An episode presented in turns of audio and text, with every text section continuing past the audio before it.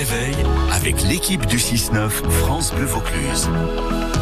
Et lors du petit-déj, hein, elle est là tous les matins avec nous avant les infos de 6h30. C'est Nathalie Mazet pour notre rendez-vous nature, vraiment nature. Bonjour Nathalie. Bonjour Hugo. Alors, en ce vendredi, dernier jour de, de la semaine, vous avez invité Gilles Blanc, naturaliste au Seine-Paca, qui est euh, donc passionné d'ornithologie et à la veille du comptage hivernal des oiseaux de, de nos jardins ce week-end.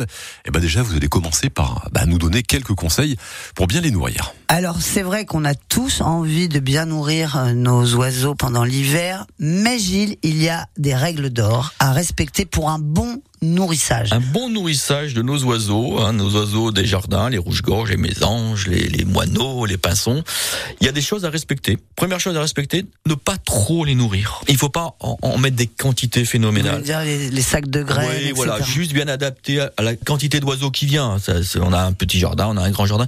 Alors pourquoi? Tout simplement pour éviter qu'il y ait trop d'oiseaux. Et pourquoi éviter qu'il y ait trop d'oiseaux? Parce que c'est une période où ils peuvent se transmettre des maladies. Voilà, on les concentre dans un endroit et il y a quelques bactéries comme la salmonelle qui peuvent être transmises. Donc en mettre régulièrement. Voilà. Le conseil, c'est tous les matins un petit peu, ils viennent, ils mangent. Quand il y en a plus, ils s'en vont. Puis le lendemain matin, on remet.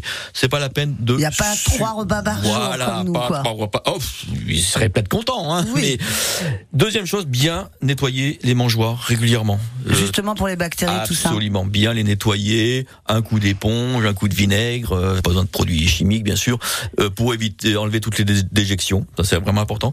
Bien penser aussi à amener de l'eau. Oui, parce qu'ils ont soif même pendant l'hiver. Ils ont soif même pendant l'hiver. L'eau n'est pas forcément toujours accessible l'hiver. On peut avoir des sécheresses hivernales au niveau de la pluie. On peut avoir du gel qui rend euh, l'accès à l'eau. Donc toujours une petite coupelle. Là aussi, on la vide le plus fréquemment possible. Quatrième conseil très important, on essaie de placer notre mangeoire et notre abreuvoir hors de portée des chats. des chats. Donc soit sur un espace dégagé, soit en hauteur. Donc surtout pas la petite coupelle d'eau au bas du buisson, hein, où le là, matou va se cacher, servir, voilà. va se cacher et va avoir euh, qu'une envie, c'est de les croquer. Voilà, donc c'est vraiment les conseils, pas trop. On nettoie.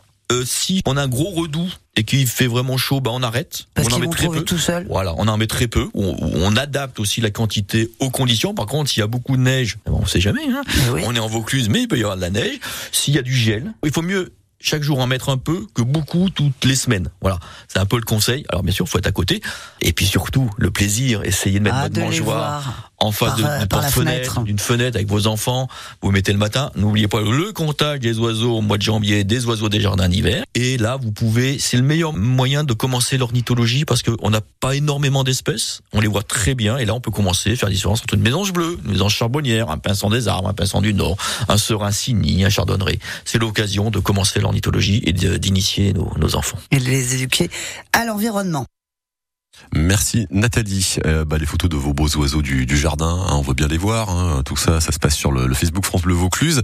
Et, et, puis on vous met euh, évidemment aussi sur notre appli euh, le lien pour euh, justement rentrer vos données, coordonnées, participer à ce comptage des, des oiseaux. On rappelle donc c'est 27 et 28 janvier. Autrement dit ce week-end. Eh, c'est bientôt le week-end. Merci d'écouter.